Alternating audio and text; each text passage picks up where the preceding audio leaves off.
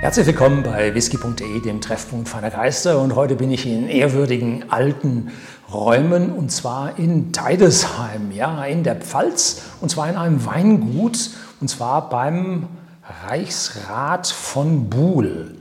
Das ist eine, ja, eine sehr renommierte, eine der großen drei äh, Weingüter hier in Deidesheim.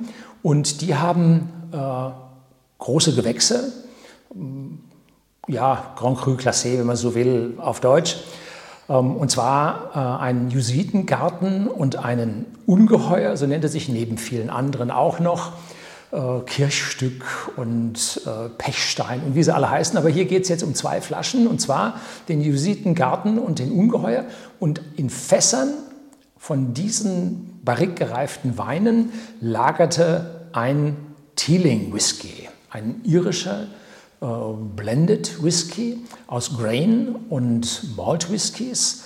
Und der reifte zunächst getrennt in diesen Ex-Bourbon-Fässern als Grain und als Single Malt Whisky und wurde dann anschließend geblendet und dann nochmal nachgereift in eben diesen Fässern von diesen großen Gewächsen.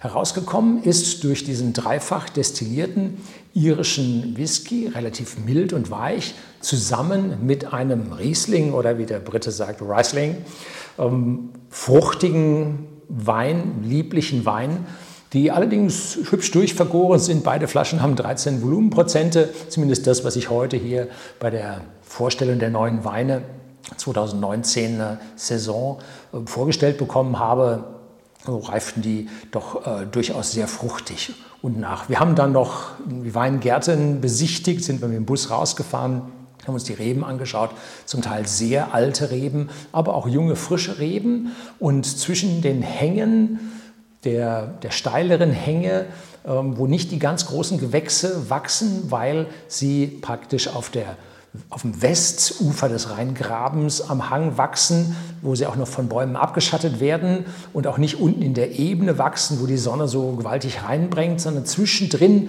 auf den etwas steinigeren, mineralischeren Böden, die zwischen Buntsandstein und äh, ja, mehr kalkigen bis hin zu basaltigen, der Pechstein ist ein Vulkan, äh, und damit auch zum Teil mineralische ja, Arome mit hinzubringen. Die vermischen sich jetzt mit dem relativ weichen irischen Whisky, der allerdings auch auf Potstills, klassischen irischen Potstills hergestellt wurde und damit dann doch auch einen gewissen Potstill-Charakter hat. Dieser Teeling Whisky mit Zusatz Riesling Cask, Riesling Cask äh, Grand Cru Edition steht unten drunter, ähm, ist exklusiv jetzt zunächst für whisky.de hier bei uns im Shopsystem auf whisky.de erhältlich. Preis, muss ich sagen, habe ich meine Frau nicht gefragt, weiß ich nicht.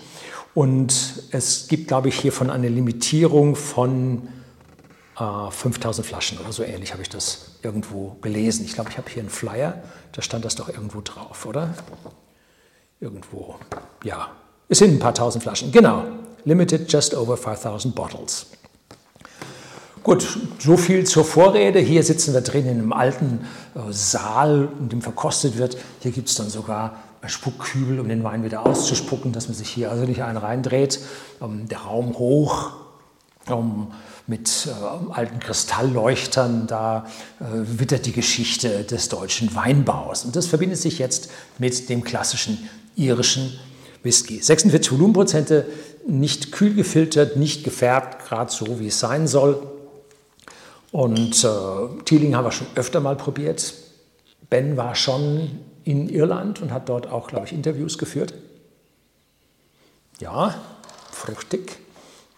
Und heute habe ich nicht mein Glas mit dabei, sondern ich habe das Teeling-Glas hier verwendet, was es gab.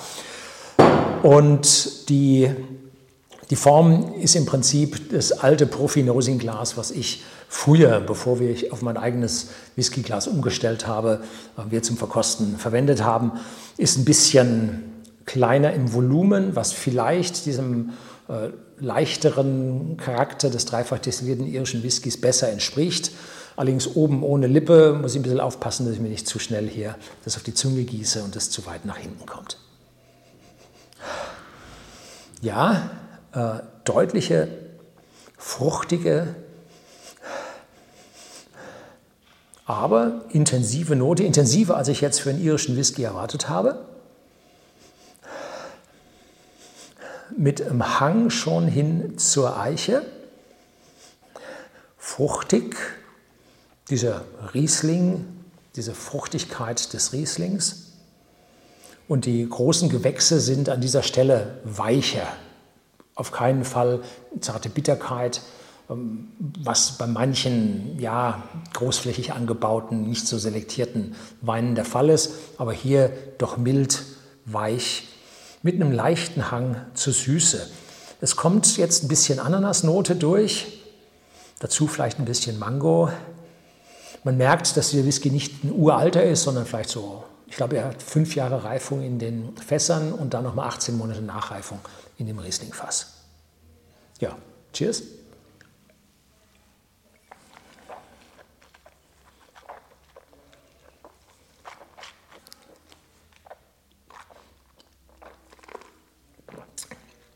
Wow, voluminös, voll im Mund und wow, eine, ja, eine intensive, pfeffrige Potstill-Note dabei, die pfeffrig, kräftig, intensiv ist, die dann übergeht in eine würzige Eichennote. Das sind diese Barrikfässer, die hier für das Ungeheuer und den Jesuitengarten, ich muss das hier ablesen, das sind lustige Namen, ähm, die hier raus die Eichennote rübergeben.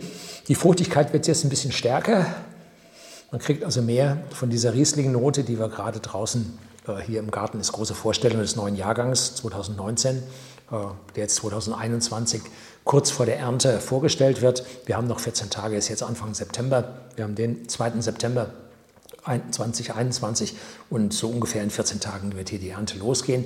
Dieses Jahr war nicht so warm, dieses Jahr sind die Trauben noch nicht so weit. Es dauert relativ lange, bis die Trauben fertig werden und man hat Angst jetzt vom doch etwas kühleren, früheren Winter, wo man also eine relativ kurze Zeit hat, jetzt äh, die Reben einzubringen. Und da muss man dann heftig dann anfangen. Ich habe die Reben am Stock schon probiert, äh, schon eine deutliche Süße da, haben Sonne bekommen wenn auch relative Feuchte auch hier da war. Nicht so stark wie bei uns in Bayern, aber doch auch hier war eine gewisse Feuchte vorhanden. So, jetzt schauen wir mal, was hier offiziell dazu gesagt wird. In der Nase Orange Zest, ja, äh, das ist diese junge Fruchtigkeit. Gesalzenes Karamell, nein, habe ich nicht. Grüner Apfel, ja, grüner Apfel oder Ananas in der Richtung. Und weiße Pfirsiche. Die habe ich nicht. Im Geschmack frisch und leicht fruchtig. Ja, Melonennote habe ich auch nicht, die war wahrscheinlich zu leicht. Die Ananas, Pineapple und Nektarinen und Honig. Honigsüße im Abgang, also nicht die Süße, sondern dieser ganz spezielle Honigton, den habe ich da. Und im Finish äh, trocken, mineralisch mit äh, Eichenwürze. Jo, die Eichenwürze, die hat er eindeutig. Mhm. Hat gut geklappt, äh, harmoniert sehr schön mit diesen Barrikfässern und sind für ein, ja, eine Reifung aus ehemaligen Riesling-Barrikfässern ist der Whisky erstaunlich würzig. Also wirklich erstaunlich würzig. Hätte ich jetzt mit dem Riesling zusammen so nicht erwartet. Aber nun, Riesling reift nicht so lange in den Barrik Fässern, hat auch nicht den hohen Alkoholgehalt, der nun aus dem Holz so viel extrahieren würde, dass die Weine dann doch lieblicher ausfallen. Äh, wogegen beim Whisky mit dem hohen Alkoholgehalt hier richtig Fracht aus den Fässern herausgezogen wird. So, das war's hier aus Deidesheim vom äh, Reichsrat von Buhl Weingut. Ich bin da in dieser Sache nicht so bewandert. Ich muss das hier auswendig lernen und Ihnen hier vorstellen. Wie gesagt, geht es bei uns im Shopsystem zunächst exklusiv. Und äh, schauen Sie nach, wenn dieses Video erscheint, sind die Flaschen dann auch an, online. Herzlichen Dank fürs Zuschauen.